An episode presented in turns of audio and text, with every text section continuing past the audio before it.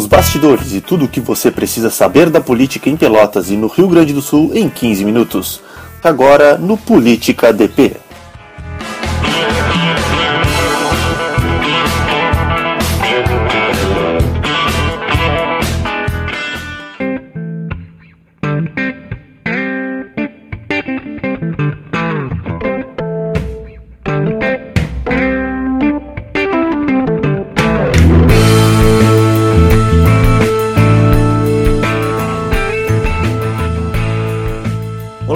Bem? Começa agora o podcast Política DP, o programa semanal do Diário Popular com notícias e comentários sobre aquilo que chama a atenção na política, especialmente em Pelotas e no Rio Grande do Sul.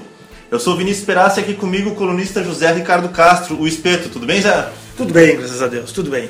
Vamos lá, Zé. Nesse primeiro episódio, a gente vai falar um pouco sobre a formação da nova executiva dos progressistas de Pelotas, que foi nesse final de semana que passou, o reflexo disso nas articulações do grupo do atual governo para a eleição de 2020 e como é que a esquerda está formando esse frentão para tentar enfrentar a prefeita Paula Mascarenhas no ano que vem. A gente também vai comentar um pouco sobre como está essa situação da interminável compra da Câmara de Vereadores de Pelotas. Então a gente convida vocês a ficar com a gente nos próximos 15 minutos e acompanhar o nosso podcast toda segunda-feira no site do Diário Popular e nas plataformas. Bom, vamos lá para a primeira pauta, Zé. Essa eleição da executiva do PP no final de semana foi no sábado. O vereador Roger Ney foi eleito presidente, mas parece que não foi muito tranquila essa escolha, né? O Partido Progressista, é bom buscar um pouquinho, alguns anos atrás, ele vem apresentando um processo de divisão muito forte entre as suas lideranças. Começa nas eleições de 2002, quando Érico Ribeiro foi eleito deputado federal, era deputado estadual concorreu junto com ele Fetter Júnior e sempre se dizia que era um suicídio eleitoral Pelotas ter no mesmo partido dois candidatos a deputado federal. E o então deputado estadual Érico Ribeiro me disse certa vez que os dois tinham que concorrer, ele e Fetter, para que um fosse eleito, fortalecendo a legenda. E foi exatamente isso que aconteceu. Érico Ribeiro fez mais votos que Fetter Júnior e foi eleito deputado federal e Fetter Júnior ficou na suplência. A partir dali começou a divisão do partido. Bueno, aí isso passaram os anos tal e, e, e a vida eh, se seguiu. Tanto Fetter como Érico não lograram mais nenhuma eleição, especialmente Fetter, que concorreu a deputado estadual na última eleição e não conseguiu. Depois, antes, nesse, nesse período, foi vice de Bernardo e depois, uma consequência, no, no executivo, diga-se de passagem, né, ele foi reeleito prefeito de Pelotas. Mas no legislativo, o partido praticamente sucumbiu.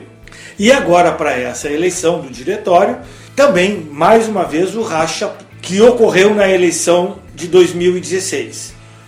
O candidato a vice-prefeito de Paula Mascarenhas na eleição de 2016 era o vereador Roger Ney.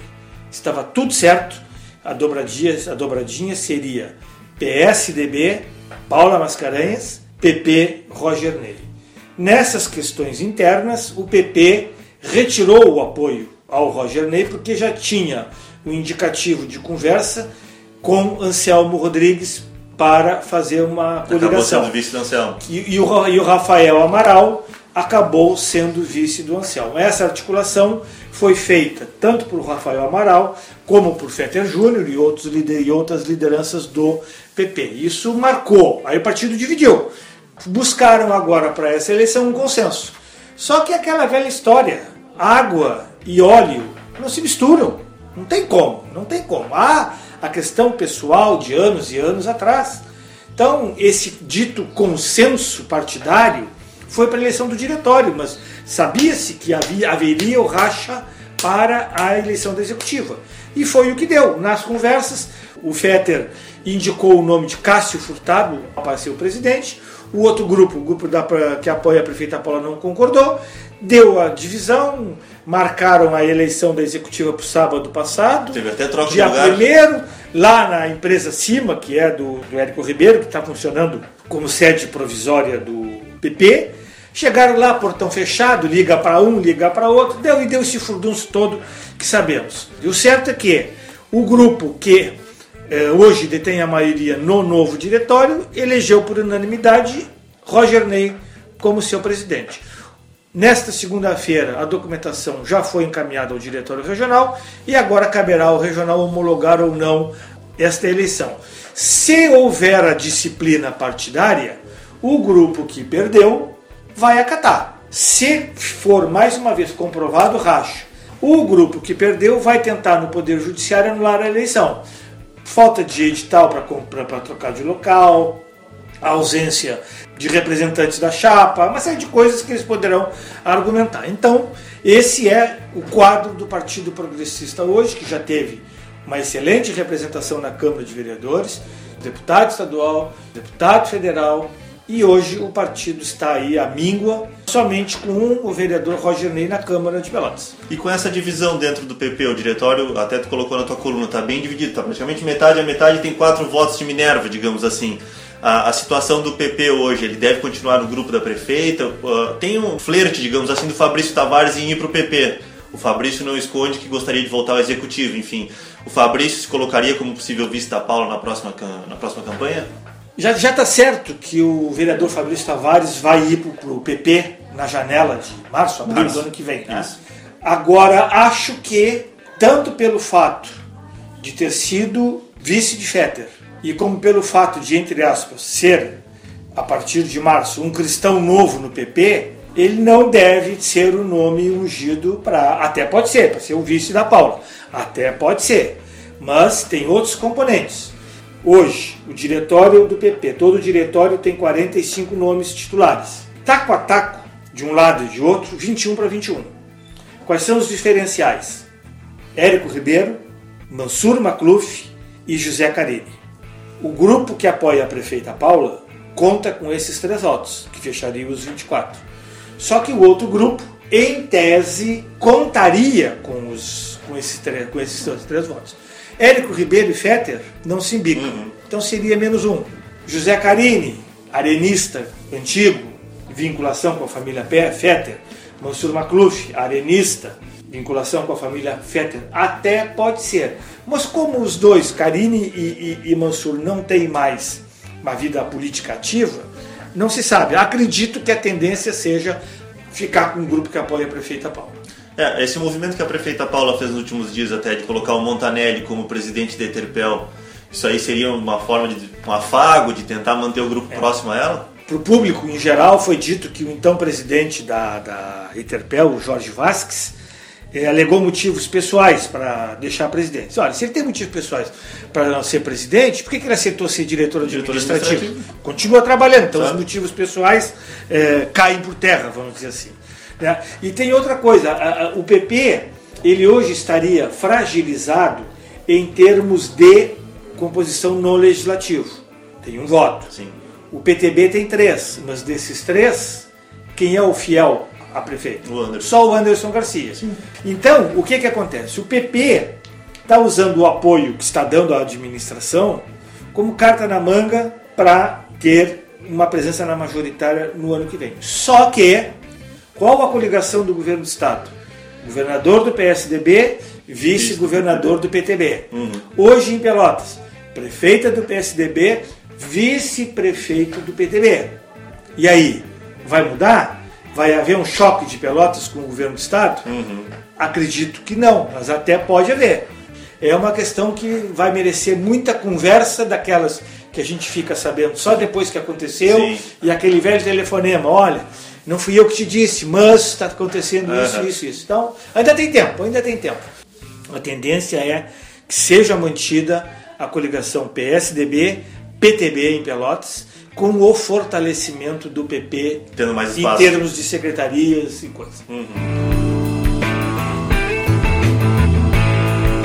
Do outro lado desse espectro, desse outro polo político, Zé, tem o frentão esse que está sendo formado pela esquerda. A gente sempre teve em Pelotas os partidos de esquerda. O PT nunca abre mão de ter o seu candidato, o PDT, o Marcos Cunha não expõe que quer ser candidato, mas agora nos últimos dias eles têm conversado e já falam em chegar a um consenso de ter uma candidatura própria. O PT hoje tem o Ivan encaminhado como pré-candidato, o PDT tem o Marcos Cunha, mas eles vêm conversando para chegar num nome.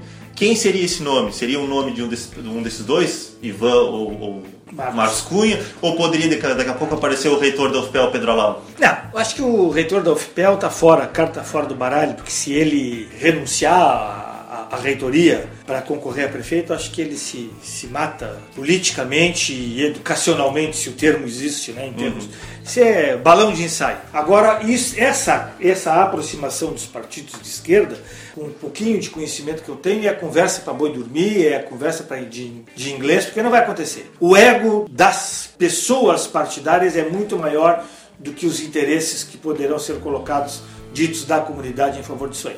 O PT, como tu disse, não abre mão da candidatura, a chapa nunca abriu, mesmo sofrendo derrotas sucessivas e cada vez com votação menor, já tem o Ivan Duarte como pré-candidato. O PDT também é um partido que se diz forte em Pelotas, já tem Marcos Cunha como candidato a prefeito de Pelotas. O PSOL, que vai de novo com o Jurandir Silva, também é outro que não abre mão pela postura, pelo programa. Marcar posição. Marcar posição, crescimento. Porque o Jurandir, se não me engano, concorreu duas vezes a Sim. prefeito, concorreu duas vezes a deputado estadual, é suplente e conseguiram fazer na última eleição uma vereadora, a Fernanda Miranda. Já, já começa por aí, esses três. Quem é mais que teria a expressão?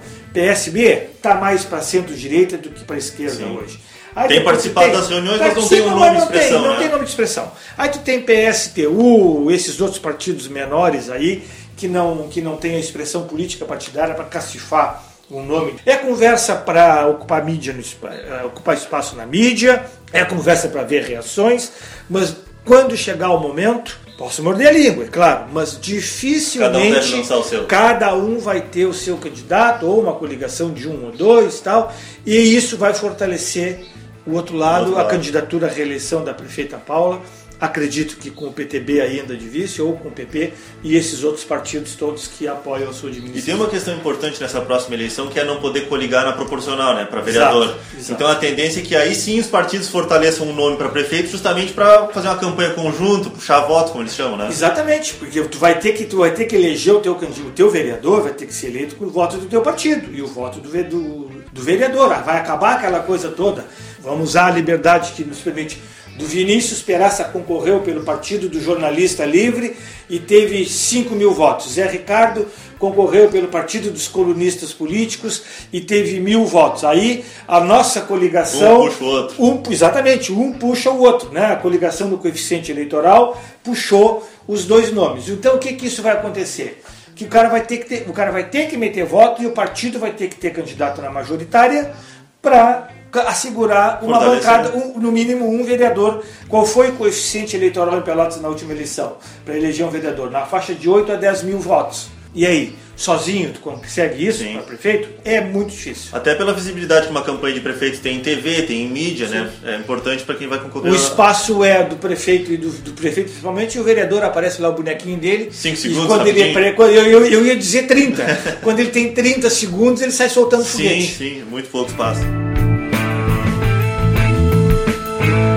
Bom, vamos para a nossa última pauta, Zé. Esse novo capítulo da compra do prédio da Câmara. O vereador Fabrício Tavares tinha anunciado já faz mais de um mês. Na semana passada, o ve- o vereador Ornel, que tinha dado um, digamos assim, um tempo de silêncio, sem se- pronunciar, voltou a bater nessa história, pediu para o Fabrício reconsiderar. Ele disse que ia conversar com a direção da mesa. Tu vê alguma chance desse negócio não sair? Eu acho, Vinícius, que está demais. Eu até nas conversas eu ligo, eu ligo não, eu uso uns termos mais fortes para dizer, mas essa lenga-lenga tem que acabar. Olha, eu acompanho as atividades da Câmara desde quando a Câmara de Vereadores funcionava na parte superior da Biblioteca Pública de Pelotas. Isso faz o quê? Uns 40 anos no mínimo. Depois passou por um prédio aqui na Deodoro, depois passou para Santa Tecla, esquina Cassiano, e depois foi para onde? Acho que depois já foi Já pra lá. Já foi lá para outro prédio lá da, da 15 de novembro.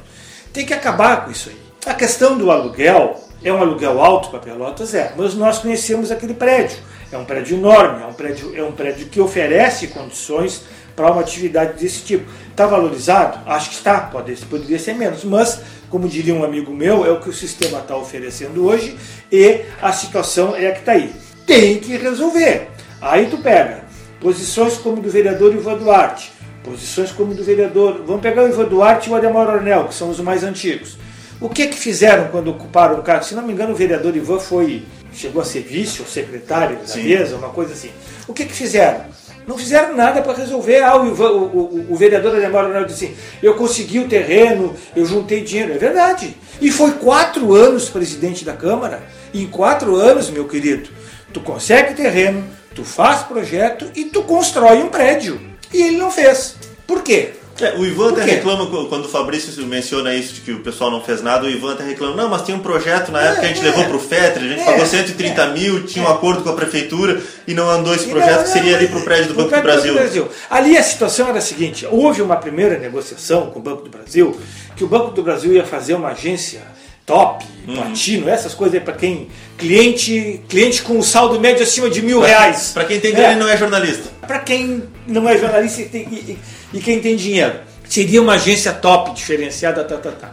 Só que acabou. Aquele prédio está caindo. Aquele prédio vai cair, vão gastar 10 milhões, 15 milhões para recuperar e construir anexo do lado ali. Não tem. Eu acho que tem que acabar com essa lenga-lenga. É lá, muito bem, vai ser lá, vai ser outro lugar, vai ser, até pode ser, mas eu acho que hoje ali tá bom. Agora, acho que o vereador Fabrício Tavares foi um pouco precipitado ao anunciar uma possível desapropriação dos dois prédios do lado. Se ele compra o prédio direitinho, faz, adequa e depois começa a negociar uma desapropriação, né? mas, mas eu acho que tem que acabar e, e a- hoje, para exatamente acabar com tudo isso aí, tem, que- tem que definir. Acho que a mesa está cacifada para ter essa posição de bater o martelo com relação àquele, àquele prédio lá. Tu até citou na tua coluna uma ideia do Fabrício que poderia levar esse, um projeto de resolução a ser discutido no plenário. Se ele levar isso pro plenário, é grande a chance de ter uma resistência, né? De empacar. Pois é, as contas que o vereador Fabrício faz é de que ele tem voto, com o respaldo da mesa, que são cinco, Sim. ele tem voto para aprovar. Muito bem. Aí diz assim: ah, mas se for. São 21 vereadores. Muito bem, e se for 10 a 10, quem é que decide? O voto de Minerva. Presidente. É o presidente. Sim. E o presidente quer, então seria 11 a 10. Então, se esse projeto de resolução da mesa for um encaminhamento ao plenário, é forte a tendência de aprovação. Tu acha que ele tem as contas certinhas para passar? Sim, Tá acreditando ah, é aquela velha história, né? Tu não bota o teu cavalo para correr se tu não acha que ele tem condições, né? Então, se ele tá botando a, a- a- esse projeto de resolução na mesa, em tese ele conta com o apoio de no mínimo 10 vereadores, com ele 11 para aprovar a compra. Perfeito.